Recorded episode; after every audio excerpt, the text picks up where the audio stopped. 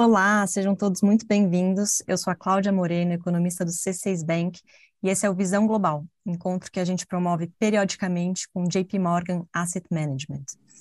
É um, um encontro para a gente discutir os acontecimentos internacionais e como eles impactam o mercado e a economia.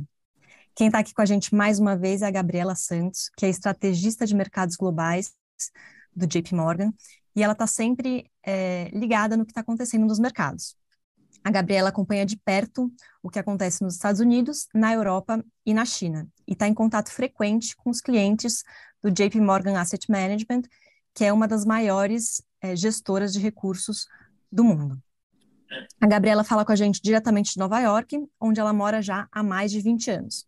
Agora, antes de começar, eu só queria fazer dois comentários rápidos. O primeiro, para reproduzir o conteúdo dessa live é, parcialmente ou integralmente, é, por favor, solicitar a autorização do C6 Bank. E segundo, você que nos assiste, você vai poder fazer perguntas à Gabriela. A gente vai deixar um tempinho no final da live é, para responder. É só apontar a câmera para o QR Code que está na tela e fazer sua pergunta. Se você estiver vendo através do celular, o link fica na descrição do vídeo. Agora sim, bem-vinda, Gabriela. Olá, é um muito obrigada. É um prazer te receber. Essa é a nossa primeira live juntas e eu tô animada para a nossa conversa. Eu também, muito obrigada, Cláudia, super animada e muito obrigada a todos por assistirem. É, é ótimo estar aqui com vocês de novo, batendo esse papo. É, vamos lá, então vamos para as perguntas. Gabriela, a gente tem visto muitas mudanças acontecerem na economia global desde que a pandemia começou até hoje. A inflação acelerou, os juros subiram no mundo todo. É um mundo bem diferente do que a gente via antes, que tinha juros baixos e inflação baixa. Como é que você enxerga esse novo momento? Existe muita incerteza no ar. Você acha que esse é o período mais incerto da última década? Com certeza, achamos que a gente está num ambiente macroeconômico e um ambiente de investimento bem diferente daquele que a gente uh, vivenciou depois da crise financeira, nos últimos 14 anos. Uhum. Uh, aquele período foi realmente caracterizado por um crescimento moderado, com baixa inflação, baixos juros e um forte uh, aceleração do lucro das empresas e um bom desempenho do mercado acionário, especialmente para as companhias maiores especialmente aquelas de tecnologia, e foi um período de muita exuberância, onde os investidores não pensavam com tanto cuidado que preço pagavam uh, pelos ativos, exatamente porque o juro estava baixo. No momento bem diferente, temos uma inflação a nível global bem elevada, maior em 40 anos. Não achamos que vai ficar aí para sempre, já começou a desacelerar em alguns lugares, mas eventualmente o destino final achamos que vai ser um pouco mais inflacionário do que foi na década anterior. Com isso, os bancos centrais globais têm que focar na inflação e não podem ficar somente apoiando o crescimento e o mercado de trabalho. Então, é realmente um ambiente de juros mais elevados por mais tempo, com taxas reais positivas em países desenvolvidos. Nesse contexto, a gente está no curto prazo, vendo muita volatilidade enquanto os investidores se adaptam a essa mudança de contexto, eventualmente uh, se adaptam em termos de posicionamento, mas achamos que a lição mais importante para a década que vem nesse contexto é que os preços, a maneira de investir vai ser muito mais seletiva exatamente porque o custo de dinheiro é mais alto. Então, os investidores vão pensar com mais cuidado que tipo de modelo de negócio tem cada companhia, quais são os fundamentos de cada país, em quais estão investindo. Então, muito mais um ambiente de utilizar uma gestão ativa e não só comprar um índice ou comprar uh, uma companhia específica que parece que está subindo bastante. Em termos do momento, será que é o mais incerto da última década? Eu estava pensando o que, que aconteceu uma década an antes, em 2012. Não estava fácil. A gente ainda estava saindo da crise financeira global, com um crescimento super medíocre no mundo todo, um nível de desemprego ainda elevado, bolsas que não tinham ainda recuperado as suas máximas de antes da crise financeira, não sabíamos se ia andar a coisa de novo ou não. Também era um ambiente de incerteza geopolítica, porque era uh, prestes a começar a crise soberana europeia. Então, tinha toda aquela preocupação sobre defaults, a, a, calotes né, na Europa. Será que aquele projeto não vai funcionar? Que instabilidade vai gerar? A minha mensagem é que todo ano tem incerteza e a cada par de anos tem muita incerteza. E às vezes as fontes mudam. Só que esse uhum. momento não é único nesse sentido. E próxima década vão ter outras incertezas. É. Então, nunca vai ter um momento perfeito, super claro para investir. A gente tem que saber navegar esses momentos de mudança de contexto macroeconômico, de incerteza e de volatilidade. É, eu tenho a impressão que a gente sempre acha que o momento que a gente está vivendo é o mais difícil, né? O mais difícil Exato. de acertar o que vai acontecer, porque a história a gente já viu, a gente já sabe o que aconteceu, fica muito mais claro, né? Mas falando agora dos riscos da economia global, né, que são o tema central da nossa live. Acho que você tocou em vários assuntos interessantes e vários assuntos que a gente vai falar, se aprofundar um pouco mais aqui nas perguntas, né? É, falando sobre esse aumento rápido de juros nos Estados Unidos, que mexe com o mundo todo, né? A gente viu que o Banco Central apertou o passo é, e subiu os juros num ritmo que o mundo não via há 40 anos.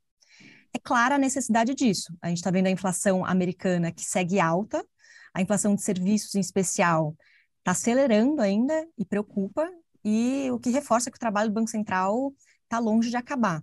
Você acha que o Fed vai ter que subir os juros mais do que ele já sinalizou? Ou seja, você acha que ele vai ter que ir além dos é, em torno de 4,6% que é, as projeções dos, dos membros do Fed estão indicando? Né? Existe esse risco? E, e se sim, qual que seria o impacto para os mercados globais? Exatamente, é realmente um, um, ciclo de aperto monetário muito rápido. Os níveis dos juros em si, não. A gente tinha isso antes uh, da crise financeira. Era, eram juros, a gente está voltando a juros normais. Sim. Mas é, é, realmente muito rápido, saindo de juros a zero para juros normais, exatamente porque o Banco Central americano demorou uh, para realmente aceitar que esse contexto inflacionário tinha mudado de uma maneira mais estrutural é, essa, e, essa muito mais diversificada. É uma das perguntas que eu tenho aqui, inclusive, né? Se você acha que ele demorou é, demais para perceber que precisava subir juros, né? Demorou demais para subir os juros, né? Enquanto a gente estava vendo as economias emergentes, claro que são situações completamente diferentes, mas a gente aqui no Brasil a gente subiu os juros um ano antes do Fed come começar a subir juros, né? Você acha Porque a gente que demorou? Exatamente, porque a gente tem uma experiência mais recente com inflação, né, em, em, países emergentes, especialmente na América Latina. A gente sabe que não pode esperar, porque senão cria todo um ciclo vicioso, as expectativas de inflação aumentam e o trabalho fica mais complicado.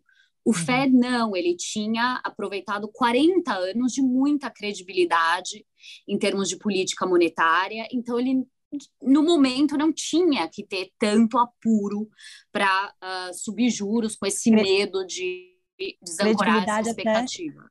Até, até demais, né? Porque a inflação estava abaixo do que eles queriam. Então, a, Exatamente. A gente passou uma década falando que não tinha inflação, que os Estados Unidos ia virar o Japão. Lembra? um ano atrás, um ano e meio, dois anos atrás, essa era a preocupação.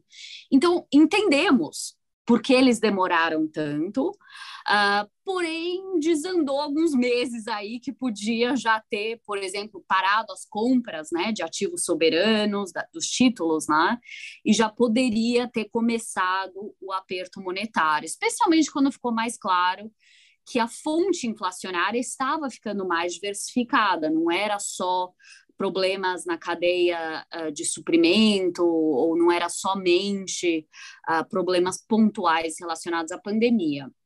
E é onde estamos agora, né, com preços uh, de serviços, como você mencionou, Cláudia, aumentando, especialmente os preços também de moradia, que são um componente super importante da cesta uh, de inflação dos Estados Unidos, é 40% do índice.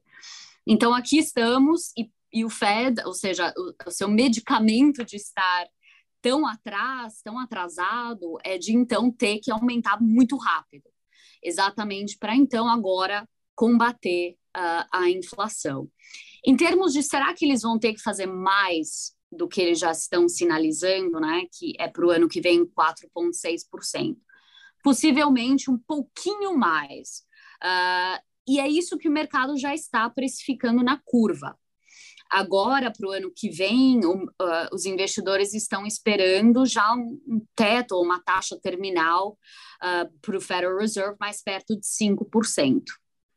Vamos ver, em dezembro eles têm a próxima reunião onde eles incluem as suas projeções, é só uma vez por trimestre. Então, não vai ser semana que vem na reunião, uh, mas provavelmente eles mostrarão que seja necessário mais um aumentozinho extra de 25 pontos base. O problema é que tem muita baixa convicção sobre isso, né? Essa é a nossa projeção agora, mas vai depender muitíssimo do que acontecer com os preços de serviços que dependem muito do que acontece com o mercado de trabalho americano, que ainda continua extremamente forte. Então, a gente está no momento onde os investidores, o Banco Central, na verdade, querem más notícias em termos do mercado de é. trabalho, do crescimento econômico, ajuda nessa batalha com a inflação. É, e diante desse, desse mundo que o juros está subindo de uma maneira rápida, né, como você, você falou, ao mesmo tempo a gente vê que é, a dívida pública global está em um patamar muito elevado.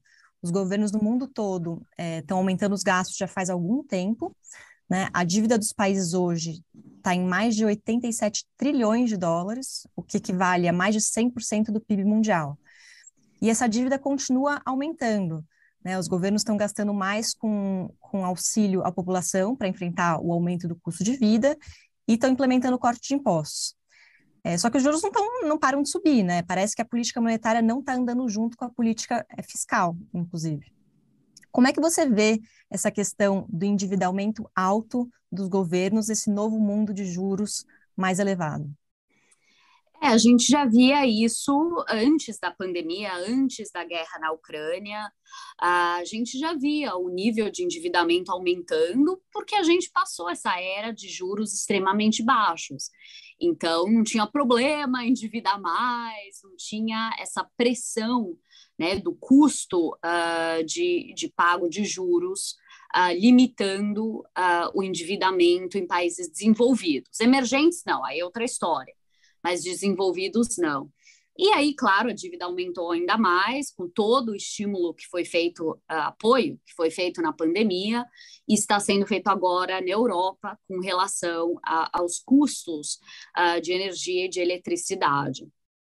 O que é interessante é que o ambiente mudou, como a gente mencionou, é mais inflacionário, os juros já estão subindo, então a paciência dos investidores para tolerar esse aumento de dívida já está assim no limite. Então, a gente aprendeu muito isso com a experiência do Reino Unido, que anunciou pacotes de cortes de juros não relacionados à, à crise energética, à pandemia, e sofreu brutalmente nos mercados por causa disso, com juros subindo 150 pontos base em três dias. Então, teve que revertir uh, esses gastos fiscais rapidamente uh, para acalmar os mercados, o que acabou fazendo agora um mês depois. Então, com isso, eu acho que é uma lição uh, nessa próxima década de que os países envolvidos vão ter que levar em conta a responsabilidade fiscal também. Tem tolerância para apoio fiscal limitado, focado na crise, ou apoio fiscal que é financiado com cortes de gastos ou aumento de juros, mas é muito mais limitado esse espaço de endividamento uh, como estava sendo feito antes. Exatamente. E agora, aproveitando que você é, falou sobre o Reino Unido, né, que era uma das perguntas que eu tinha aqui também, você acha que é, isso que aconteceu no, no Reino Unido Agora, você falou que acha que é um, é, serve como lição para os outros desenvolvidos endividados, né? Mas você, você acha que vai ser suficiente para despertar os vizinhos, né? Para que os governos, hum. é, de repente, parem de se, se preocupem mais com essa questão fiscal? Esperamos que sim. Uh, e, e, só para deixar claro, a razão que o Reino Unido teve que reverter esses, costes de, um, esses cortes de impostos não foi pelo nível dos juros em si, medo de calote, nada disso. Eles conseguem uh, levar essa, esse nível de dívida. O problema é que o sistema não está preparado uh, para esses aumentos de juros, especialmente não quando eles acontecem em três dias. Então, o que a gente viu foi o sistema de fundos de pensão uh, de seguros do Reino Unido uh, sofrendo a marcação do mercado dessas perdas né, uh, de renda fixa, uh, especialmente porque eles estavam uh, endividados em cima dessas posições e não conseguiram sustentar as chamadas de capital. Ou seja, teve estresse de verdade no funcionamento do sistema, porque não estava preparado para esse tipo de comportamento. Então, eu acho que essa é a lição para os países desenvolvidos. Não é que eles não podem pagar mais pela, pelo endividamento, mas é que eles têm que tomar muito cuidado com a estabilidade financeira de gerar esse, esse tipo de volatilidade uh, nos mercados. Então, esperamos que seja uma lição também para outros países. Você acha que esse é um tema que está no radar dos investidores hoje? Que é, é, o que você falou, né? Isso que você falou dos é, que aconteceu no Reino Unido, né? De repente você começa a subir juros, você começa a ver que alguns mercados são, uhum. alguns setores da economia estão sendo afetados. Hoje, você vê algum setor que é, é mais vulnerável a essa subida de juros? É isso que todo mundo está, exatamente, que os investidores estão tentando descobrir uh, é que, que quebra né, nesse aumento de juros tão rápido que a gente está vendo a nível global. Se a gente olhar a economia em si, não vemos vulnerabilidades, especialmente não no que foi a última causa do problema, que foi o endividamento das famílias nos países desenvolvidos, que durante as, a última década tem sido extremamente lento o endividamento das e famílias. Foi no setor imobiliário especialmente no setor imobiliário, uh, com regulações limitando uh, realmente a habilidade do, do sistema financeiro uh, de prestar esse tipo de crédito, e muito foco, claro, em liquidez do sistema financeiro, em foco na qualidade do crédito que é prestado. Então, realmente vemos as famílias em muito melhor posição, uhum. as companhias também, as companhias uhum. se endividaram muito mais também na última década, porém, elas emitiram dívida extremamente de longa duração. Na média, a dívida corporativa que foi emitida uh, em países desenvolvidos, ela foi emitida com uma duração de 12 anos, a níveis fixos. Então, elas não estão sentindo agora esse aumento de juros. Vai levar tempo, vai dar mais para preparar uh, o reajuste de fluxo de caixa, para acomodar. rolar essa dívida para frente. Né? Exatamente. Né? Então, é agora que estamos buscando, ok, então não são nos lugares óbvios, digamos assim. Uhum. Então, é por isso que pensamos que provavelmente será muito mais algum problema ou alguma tensão nos mercados mais privados, de crédito privado, por exemplo, que não, não teve essa regulação, dívida que foi emitida com juros flutuante. Porém, até agora a gente não tem visto esse estresse. Uh, mas a boa notícia da nossa perspectiva é que não é na economia real, então a recessão, quando chegar, se, sempre tem, uh, e se chegar já ano que vem, uh, com alta probabilidade, não achamos que seria uma recessão profunda como foi a crise financeira. Uh, também não achamos que geraria o tipo de perdas nos mercados, especialmente não acionários e de crédito, que a gente teve uh, nos anos de 2008 2009. São mais isolados nessas áreas privadas uh, do mercado de capital. E como é que está a sua? Vocês têm uma probabilidade de recessão, né? Como é que está esse percentual agora? Bom, lembrando que recessão acontece, pensando nos próximos 12 meses, sempre é normal ter uma certa probabilidade de recessão, acontece. nós achamos que está mais elevada uh, do que seria normal, colocaríamos para os Estados Unidos especificamente em 50%. O que quer dizer? Não é garantido, a economia não, não vemos oficialmente como em recessão, Uh, lembrando que recessão não é definida por dois trimestres consecutivos de crescimento negativo, que já aconteceu primeira metade do ano nos Estados Unidos. É um conjunto recess... mais amplo de dados. Né, Exatamente, né? muito mais amplo por mais tempo. E não vemos isso nos Estados Unidos. Na verdade, o contrário, a gente vê geração de emprego super forte ainda, consumo real ainda positivo, mais em serviços, e produção industrial também positivo. Uh, mas sim, está desacelerando, existem essas incertezas sobre inflação, sobre juros, a confiança está baixa, então por isso dizemos que a probabilidade está mais elevada. Por fim, lembrando que tem recessão e tem recessão. As últimas duas foram horríveis. Pandemia, contração da economia americana de 10%, né, no mundo foi horrível. Uhum. Ah, crise financeira, a economia americana teve uma contração de 4%, demorou muito tempo para recuperar também. Dessa vez, não, achamos que seria uma recessão mais normal, uh, pela falta dessas vulnerabilidades na economia real, ou seja, mais em linha com 1,5%, 2,5% de contração no PIB, durando uh, um ano, uh, na média, se a gente olhar historicamente. Assim esperamos, né, Gabriela? Exatamente.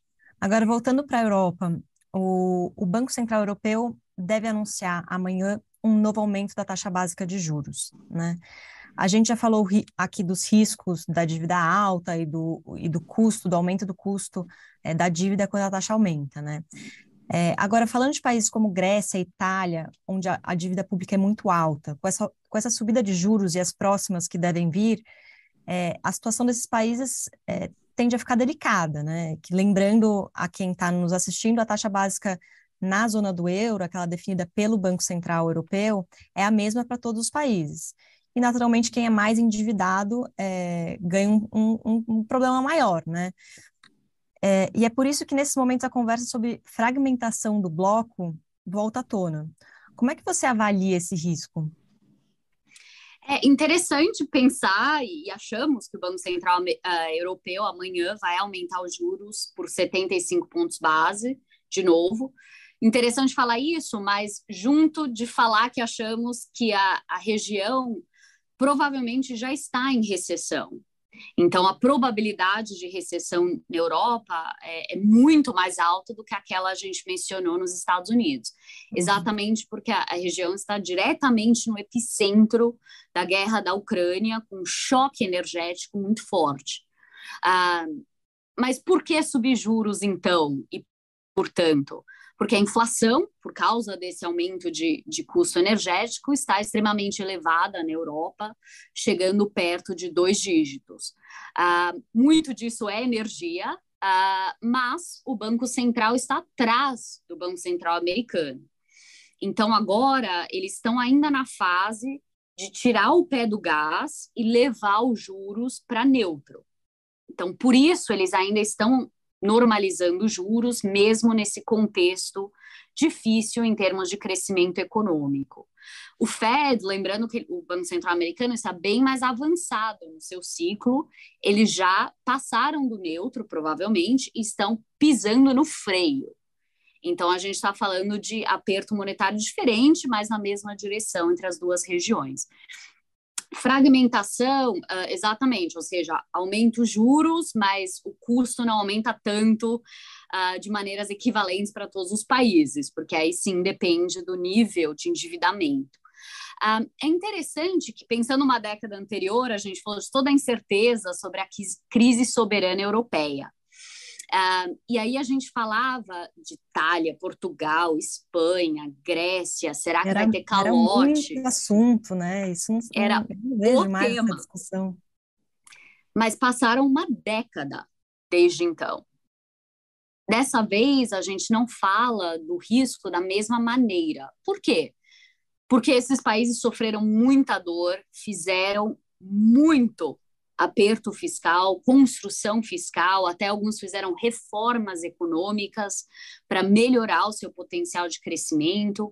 E mais do que isso, a Europa criou mecanismos para trabalhar junta mais, especialmente com relação à política monetária. Hoje em dia, o Banco Central Europeu ele tem mecanismos para tentar combater essa fragmentação, comprando dívida uh, desses países mais endividados em proporção maior do que a Alemanha, por, por exemplo, e até anunciando alguns meses atrás um pacote novo emergencial de comprar ainda mais a dívida desses países se eles sentirem uh, que os seus juros estão subindo demais. Então, hoje em dia, a preocupação não é a mesma do que uma década anterior, ela é muito mais contida e ela é especialmente focada nos, em um país, na verdade, na Europa, que é a Itália. E é isso especificamente porque a Itália, uh, especialmente com a saída do, do um, primeiro-ministro Draghi, agora tem uma nova primeira-ministra Meloni, menos focada em continuar essas uh, reformas fiscais, essas reformas econômicas. Então, hoje em dia, é mais focado na Itália, mas ainda mais suave do que era essa preocupação antes. É, legal. Vamos falar agora um pouco de China. O Xi Jinping vai iniciar agora um terceiro mandato, é, junto a um comitê que é fiel à visão dele, e o que gerou muitas reflexões nos últimos dias. O que muda na sua visão sobre a China, e, em especial, como você acha que eles vão encarar a Covid de agora em diante? A estratégia, é, lembrando né, que a estratégia inicial da China de combater a Covid foi vista como vitoriosa logo no começo da pandemia, dado que a recuperação da atividade lá foi muito mais rápida do que nos outros países. E hoje, quase três anos depois, a China ainda sofre com políticas de isolamento, enquanto o resto do mundo já voltou ao funcionamento normal. Então, com uma reabertura total da economia. O que será que vai acontecer agora com essas mudanças? É interessante de pensar como que no começo da pandemia essas suas políticas de isolamento ajudaram a sua recuperação. A China recuperou, só sofreu um trimestre, um par de meses, e aí já teve uma recuperação completa em formato de V, que o resto do mundo não teve exatamente um V demorou mais tempo. Uh, só que agora, exatamente três anos depois, ainda aplicando a mesma política para um ambiente diferente, agora não, agora é algo que pesa no crescimento chinês, enquanto que o resto do mundo agora, hoje em dia, fala muito menos e menos de pandemia afetando em si a mobilidade e atividade econômica.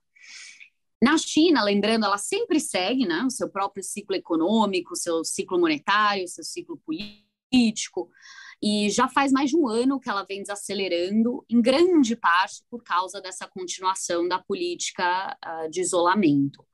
Então, segundo trimestre de 2021, ela estava crescendo 7,7% ano contra ano. Segundo trimestre desse ano, quando teve todo aquele fechamento em abril, especialmente, ela cresceu somente 0,4% ano contra ano.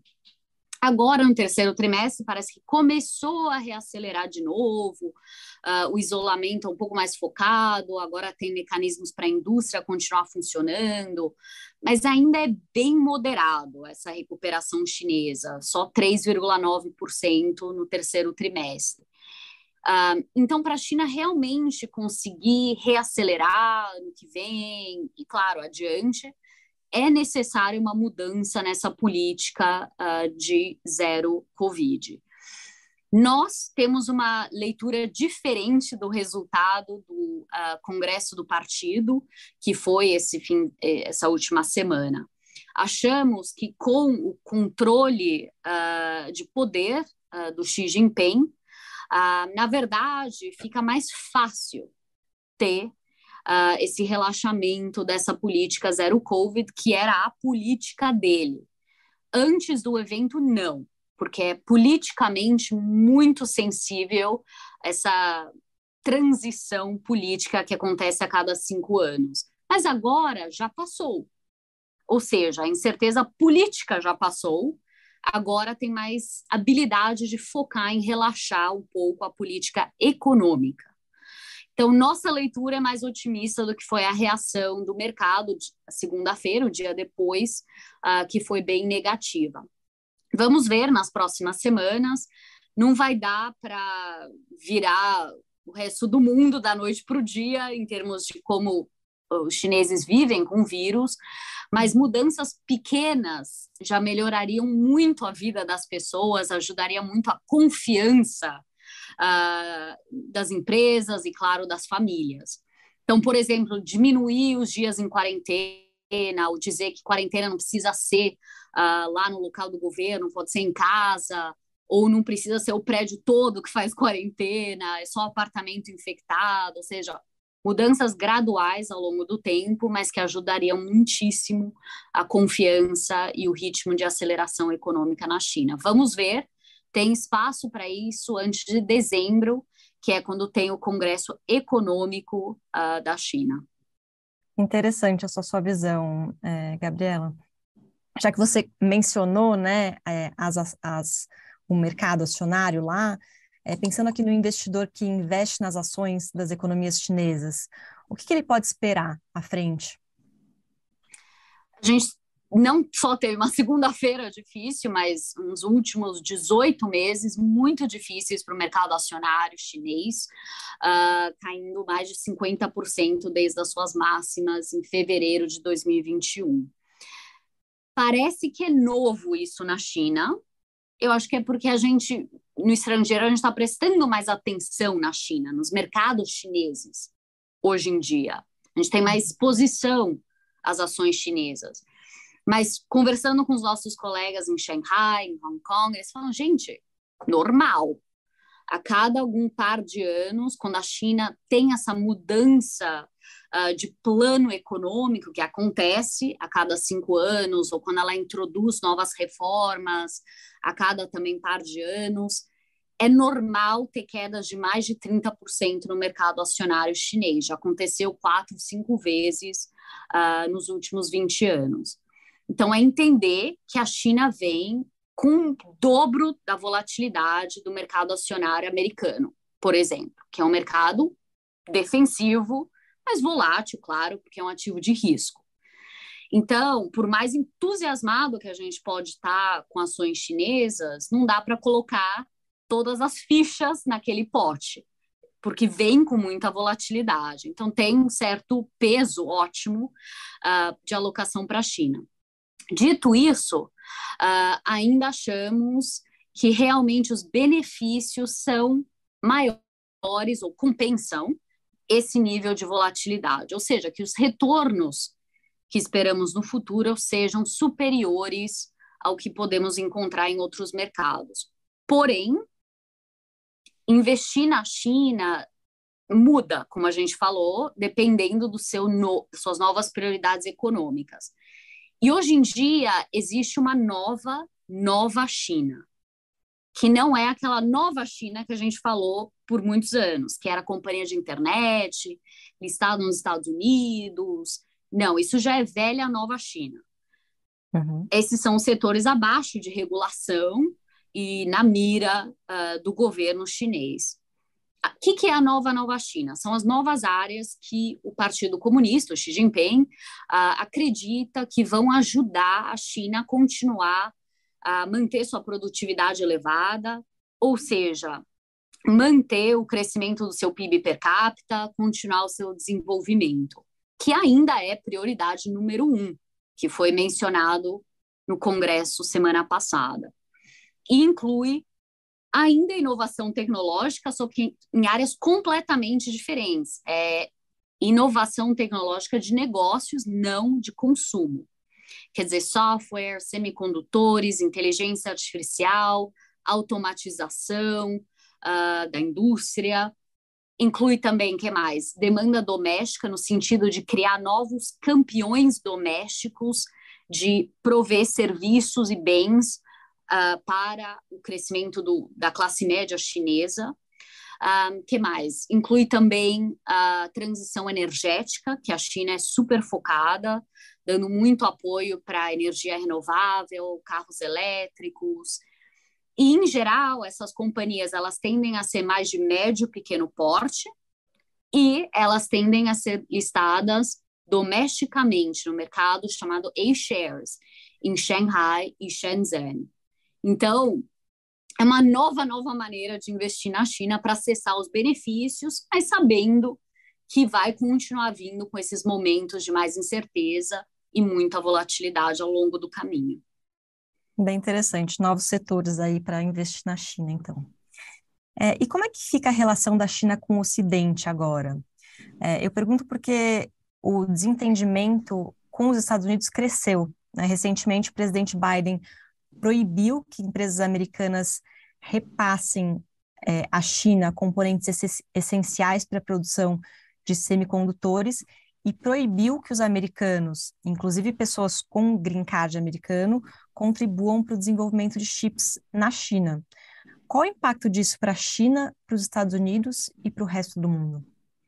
Eu acho que é realmente a, a definição do próximo século, é essa tensão entre China uh, e o Ocidente, e aí não só Estados Unidos. Se a gente olhar as pesquisas da população americana, europeia, japonesa, australiana, coreia, coreana, ela tem uma visão mais negativa hoje em dia da China.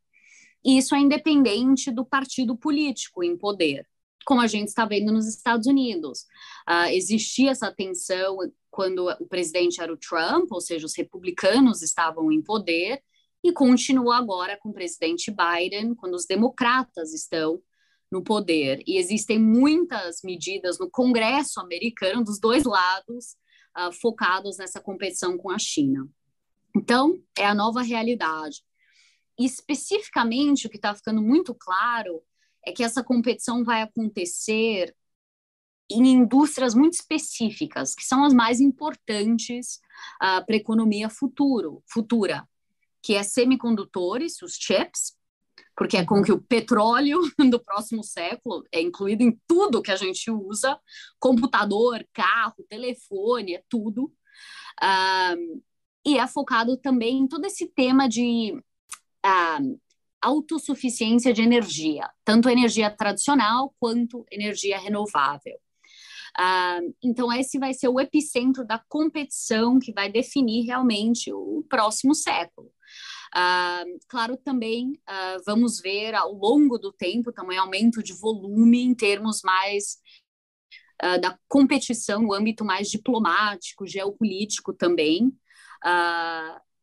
Então, o que, que isso quer dizer? Quer dizer que a gente tem que saber que é normal esse nível de volume hoje em dia e que a gente tem que conseguir focar muito mais no micro, ou seja, nas companhias em qual a gente está investindo e não só no macro, uh, como a gente fazia antes na China. O que, ou seja, que queremos dizer que não todas vão conseguir surfar uh, essa competição se elas não estiverem preparadas uh, para essas limitação, limitações em investimento, exportações, nesses setores prioritários para esses governos. Mas, na verdade, já não é novidade para a China, por isso que ela tem essa prioridade de virar autossuficiente nessas indústrias uh, tecnológicas e, e, fazer essa, essa transição energética. Por isso que ela está investindo tanto e quer atrair tanto capital privado para essas indústrias. Perfeito. É, agora, mudando um pouco de assunto, voltando a falar dos mercados mais globais, né, para falar de volatilidade. É, a volatilidade está muito elevada nos mercados, isso é alguma coisa que você é, vem dizendo há algum tempo, inclusive no nosso, no nosso podcast, o Macro Review, e acho que tudo que a gente comentou aqui dá uma pista do porquê é, isso está acontecendo, né? É, conta um pouco mais para a gente é, sobre essa volatilidade e o que, que você acha que vai acontecer para frente? Ela vai continuar alta? Ela vai cair? Como é que vai ser? Bom, a probabilidade é, é dela cair ao longo do tempo, especialmente quando a gente começar a aumentar o horizonte de investimento. Uh, isso que é interessante. A gente, ser humano, a gente pensa muito no que está acontecendo agora, né? nesse momento, no super curto prazo. Uh, e no curto prazo, ainda achamos que a volatilidade fica nesse nível mais elevado, tanto em renda fixa, quanto moeda, quanto mercado acionário. Porque a gente tem que resolver essas incertezas sobre para onde vai a inflação, exatamente para onde vai os juros, exatamente o que, que acontece na próxima recessão. Só que os mercados, eles não se preocupam se está bom ou ruim. Eles se preocupam se tem incerteza sobre essa direção. E, eventualmente, a incerteza diminui. A gente sabe que acontece com inflação, o que acontece com juros, o que acontece com crescimento. Isso já acaba sendo uh, refletido nos preços e no posicionamento dos investidores. E aí que a volatilidade diminui e que os mercados recuperam ao longo do tempo. Na verdade, nós estamos cautos com curto prazo, ou seja, focando muito em como tomamos risco, em que companhias, a gente mencionou muito esse tema de gestão ativa, né? Que preço estamos pagando, qual é a qualidade das companhias que estamos investindo, pensando com muito cuidado, taticamente, curto prazo. Só que estrategicamente, ou seja, longo prazo, nós estamos muito mais otimistas com os retornos do mercado global. Porque hoje em dia o ponto de partida é muito melhor, os preços estão mais baixos, os juros está mais alto. Então, isso, na verdade, sugere retornos muito melhores daqui a 12 meses, 3 anos, 5 anos, 10 anos, para o mercado global de renda fixa e o mercado global acionário do que a gente estava pensando no primeiro de janeiro, quando parecia que o cenário estava bem melhor, mas estava tudo caro e os juros estavam extremamente baixos. Então, a mensagem é construir uma alocação apropriada global, que não é zero. Uh, sempre achamos que deveria existir uma alocação estratégica, estrutural. Uh, utilizar o momento para construí-la, se ainda não tiver suficiente, se já tiver, se manter investido e focando muito em como estamos investindo, é? que assessoria temos, que gestores estão uh, fazendo em termos da alocação de risco. E essa eu acho que é a mensagem mais importante daqui para frente. Ah, então, nesse sentido, o que você está é, sugerindo é que a gente deve começar, o investidor deve começar a aumentar a alocação em ativos de risco. Claro, é, tomando cuidado, todo cuidado necessário, olhando para é, empresas específicas, mais para o micro do que para o macro, mas vocês já estão é, fazendo essa sinalização para o investidor? Não, eu acho que é aí que a gente tem que pensar a, que ponto de partida tem cada investidor. Uhum. Se o investidor tem zero ou 1% para alocação internacional, aí a mensagem é utilizar esses momentos de queda de preços mais baratos para construir a alocação desejada normal. Mas se o investidor já tem muita exposição internacional, já está no máximo ou no normal de alocação internacional, não estamos fazendo a sinalização, ainda de aumentar o volume do risco. Ainda não. Ah, então, é, é, por isso que é super difícil falar de comprar, vender, investir, porque cada um tem o seu próprio ponto de partida, a, a sua própria alocação específica. É, em geral, a gente fala em relação ao neutro, né? Ao neutro. Em relação ao neutro, que você deveria alocar no longo prazo, você está acima ou abaixo, né? Então, assumindo que, já estão ao neutro, né? É, assumindo que já estão ao neutro, exatamente. É, agora, mudando um pouco de assunto, já que a gente está caminhando é, para o final da live, eu queria falar um pouco de Brasil. É, pelo contato que você tem com os investidores estrangeiros, o que, que você é, me diz sobre a forma que eles enxergam o Brasil entre os emergentes? Eu tive acesso a um estudo recente que falava que o apetite dos investidores pelo Brasil era maior entre os emergentes, que superava México, Índia, China é, você acha que o estrangeiro não está preocupado com os riscos fiscais no Brasil? O que, que será que atrai esse investidor hum. estrangeiro para o Brasil? Eu acho que a gente deveria apreciar que o Brasil, em termos relativos, esse ano, os mercados estão indo extremamente bem. Mercado acionário, mercado de renda fixa e até a moeda brasileira estranho, né? Falando de aumento de juros tão rápido do Fed, tanta preocupação internacional, uh, recessão, não deveria estar tá indo assim tão bem. E, e achamos que se deve realmente a duas coisas principais primeiro, o aumento de preços de commodities.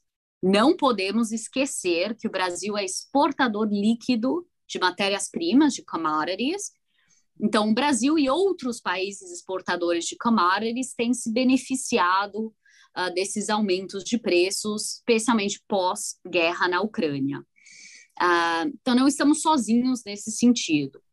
que mais? Uh, o diferencial de juros, certamente, ou seja, quão mais rápido o, o Copom, o Banco Central Brasileiro, aumentou os juros e o, o diferencial gordo que o Brasil tem versus Estados Unidos e mesmo até versus a sua inflação, ou seja, taxas reais positivas.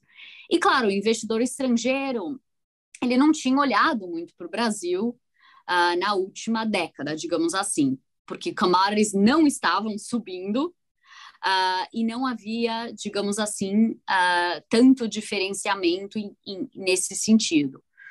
Então, por isso, a entrada de dinheiro, especialmente no mercado acionário, com os investidores vo estrangeiros voltando a ter uma alocação, construir uma alocação a exportadores de commodities como o Brasil. Porém, eu acho que isso é, pensando no curto e longo prazo, achamos que é pontual. Ou seja, eu acho que os investidores estrangeiros não acham que mudou estruturalmente nada em termos do crescimento econômico brasileiro, uh, as questões fiscais. Então, tão rápido quanto entrou, pode sair depois, uh, quando o foco volta para isso e os ventos começam a ficar mais contrários, os favoráveis começam a diminuir mais de relevância. Especialmente no mercado acionário, ainda achamos que muito do foco do investidor estrangeiro está na Ásia. Né? É aí que tem o, o ritmo de crescimento muito mais elevado, especialmente para tomar um risco assim maior do mercado acionário, o investidor estrangeiro tem que se sentir que vai ser compensado por esse risco via retornos mais altos, crescimento mais alto. E é por isso que muito foco estruturalmente ainda vai voltar para o mercado acionário chinês, indiano, sul da Ásia, para acessar esse ritmo de crescimento superior. Então, a minha mensagem não é para ficar negativa no Brasil, mas é só para mencionar uh, que se o investidor já está no Brasil, já tem tanta exposição ao tema Brasil, uh, para apreciar que é um momento único, que tem sido muito bom para os ativos esse ano, em termos relativos, mas que não é necessariamente a, a nova realidade que vai continuar para a próxima década. E que ainda existem muitas oportunidades internacionais que não conseguimos acessar em casa, seja o crescimento da classe média que tem na Ásia, a inovação tecnológica que tem na Ásia e Estados Unidos, o tema de saúde que tem nos Estados Unidos e na Europa, ou até o benefício de diversificação em geral, de estar nesses mercados que não se mexem junto com os nossos mercados, uh, tanto para cima quanto eventualmente para baixo. Perfeito. Gabriela, acho que a gente está chegando ao fim, é, mas eu queria ver com a equipe se a gente recebeu alguma pergunta e quantas a gente tem. A gente tem duas perguntas. Tem, temos tempo para duas perguntas. É, como você avalia a possibilidade de escalada da guerra na Ucrânia, o impacto que isso poderia causar nos mercados? Bom, uh, eu acho que a percepção uh, dos investidores é que não tem uma resolução fácil, né? A, a guerra da Ucrânia. Uh, se tivesse, isso seria um cenário muito positivo pela perspectiva do, dos investidores, uh, mas não vemos uma resolução fácil, no sentido de que é provável uh, que essa guerra, infelizmente, esse conflito continue e, e, que essa relação entre o, o, Ocidente e a Rússia permanentemente tenha mudado, especialmente no âmbito energético. Uh, em termos de escalação, lembrando que sempre pela perspectiva do investidor, a gente tem que separar um pouco uh, a visão humana da situação versus uh, a visão mais econômica, que é o foco do investidor Uh, especialmente, então, o foco é: será que escala no âmbito uh, de, de energia, de commodities? Uh, e é nesse, nesse sentido que ainda existe muita incerteza sobre dezembro, Uh, dia 5 de dezembro vai ser quando entram as sanções europeias uh, no petróleo russo, que até agora não tem entrado em vigor. Uh, até agora a Europa tem recebido barris de petróleo da Rússia e as suas companhias uh, de seguro têm feito seguro uh, para matérias-primas russas uh, e também os seus barcos europeus têm transportado as matérias-primas russas. Mas isso termina no dia 5 de dezembro. Então, tem a preocupação de que isso escalaria esse conflito num âmbito econômico, envolvendo os preços de commodities outra vez. Preços de petróleo, preços de gasolina, preço de comida. Então, tem essa incerteza ainda sobre, claro, como isso impactaria a situação inflacionária e todas essas perguntas adicionais sobre juros e recessão. Não é o cenário base, mas essa seria a implicação principal da perspectiva uh, puramente dos mercados. Segunda pergunta que a gente tem aqui é qual é a sua avaliação sobre a temporada de balanços nos Estados Unidos? Os juros mais altos estão afetando o resultado das companhias? Bom, tem sido interessante. Nos Estados Unidos tem sempre esse processo super disciplinado de reportar uh, os seus balanços, uh, é super estruturado, quem reporta quando, uh, e com isso os investidores prestam muita atenção nos resultados históricos e principalmente no que as companhias dizem sobre o que elas estão vendo agora e esperando no futuro. Lembrando que o mercado sempre olha para frente. Então, o foco uh, esse trimestre tem sido que os resultados em si, no momento históricos, continuam bons. As companhias ainda estão crescendo seu lucro 2% ano contra ano. Como sempre, estão re, uh, reportando surpresas positivas, porque as companhias americanas são mestres em guiar para baixo e surpreender positivamente, normal. Mas o que, que elas estão falando sobre o futuro? Estão comunicando que vem que a coisa está ficando um pouquinho mais complicada. Vem uma desaceleração de demanda, vem os custos pressionando com menos habilidade de repassar esses custos para o seu consumidor final. E quais são os custos? Juros é parte, mas como a gente mencionou, muito dessa dívida é de longo prazo. Uh, mas os custos incluem principalmente o crescimento salarial, uh, preços, alguns ainda de commodities, insumos, né, que ainda estão em certo nível elevado, uh, e também tem a questão do aumento de impostos corporativos americano ano que vem. Então, claramente, tem um cenário menos favorável por vir, uh, especialmente em 2023, especialmente se a gente tiver ainda mais desaceleração da demanda, como esperamos. Então, por isso que a gente menciona uh, que no super curto prazo a gente ainda teria uma visão mais cauta e ainda achamos que a volatilidade continua, enquanto que os analistas, os investidores ajustam mais para baixo as suas expectativas sobre crescimento de lucro no ano que vem. E é aí que é super importante focar nesse tema de qualidade, que companhias são competitivas, uh, têm bons modelos de negócio, têm ainda menos endividamento, tem bom fluxo de caixa. Mais e mais esse tema fica super importante. Só a última mensagem que eu queria deixar, a gente começou falando sobre quando sempre vai ter incerteza, nunca vai estar perfeito, claro e magnífico, nunca vai ter um momento perfeito para investir. E o mercado sempre olha para frente. Então o mercado, ele vai encontrar um piso muito antes que o lucro encontre o piso, muito antes do que a recessão termine, muito antes da situação começar a ficar menos mal em termos do que a gente sente na nossa vida real. É por isso essa mensagem de construir exposição, se não tem, ou se manter investido, se já tem. Porque quando a coisa muda, ela muda muito rápido. Então não dá para ficar completamente fora. A gente vê isso todo momento de volatilidade que a gente teve historicamente. Excelente, Gabriela. O papo tá bom, mas a gente chegou no fim da nossa live. Eu queria agradecer muito a você por estar aqui com a gente, é, compartilhar suas reflexões é, sobre economia e sobre os mercados globais. É sempre muito bom ouvir o que você tem a dizer. Obrigada. Obrigada, Cláudia. Foi um prazer e obrigada a todos pelo tempo, atenção e, e boa noite para todos.